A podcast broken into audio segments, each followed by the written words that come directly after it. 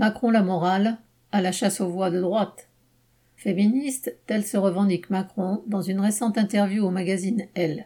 Mais si, après les youtubeurs et les influenceurs, Macron ne dédaigne pas la presse dite féminine, c'est à la chasse aux voix de la droite bien pensante qu'il se livre une fois de plus.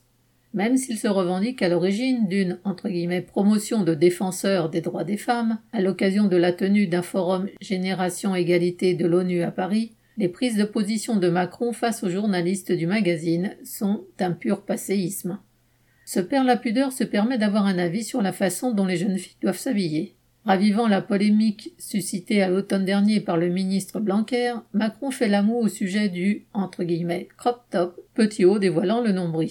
On voit mal en effet le président ainsi vêtu. Mais il se dit pour là, entre guillemets, tenue décente exigée au lycée. En quoi le nombril à l'air est-il plus indécent que les mollets poilus de certains lycéens? Macron ne se fatigue pas à donner des arguments. Mais plus grave dans le même registre, celui qui prétend avoir décrété l'égalité femmes-hommes grande cause de son quinquennat se déclare opposé à l'allongement du délai de recours à l'interruption volontaire de grossesse de 12 à 14 semaines, une proposition de loi dans ce sens étant aujourd'hui en suspens au Parlement. Ce serait, prétend Macron, pour éviter aux femmes le traumatisme d'avorter, d'autant plus grave dans des délais allongés.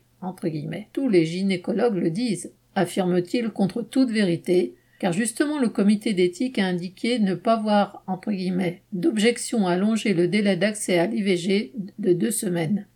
Ce délai supplémentaire est d'autant plus important que, selon une étude européenne, une femme concernée sur deux a découvert sa grossesse au-delà des douze semaines.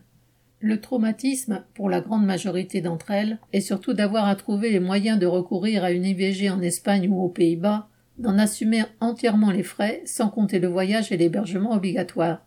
Cela concerne plusieurs milliers de femmes chaque année, et évidemment, c'est encore plus traumatisant quand l'angoisse est accrue par les difficultés d'accès à l'information et au financement de l'IVG souhaité. VL.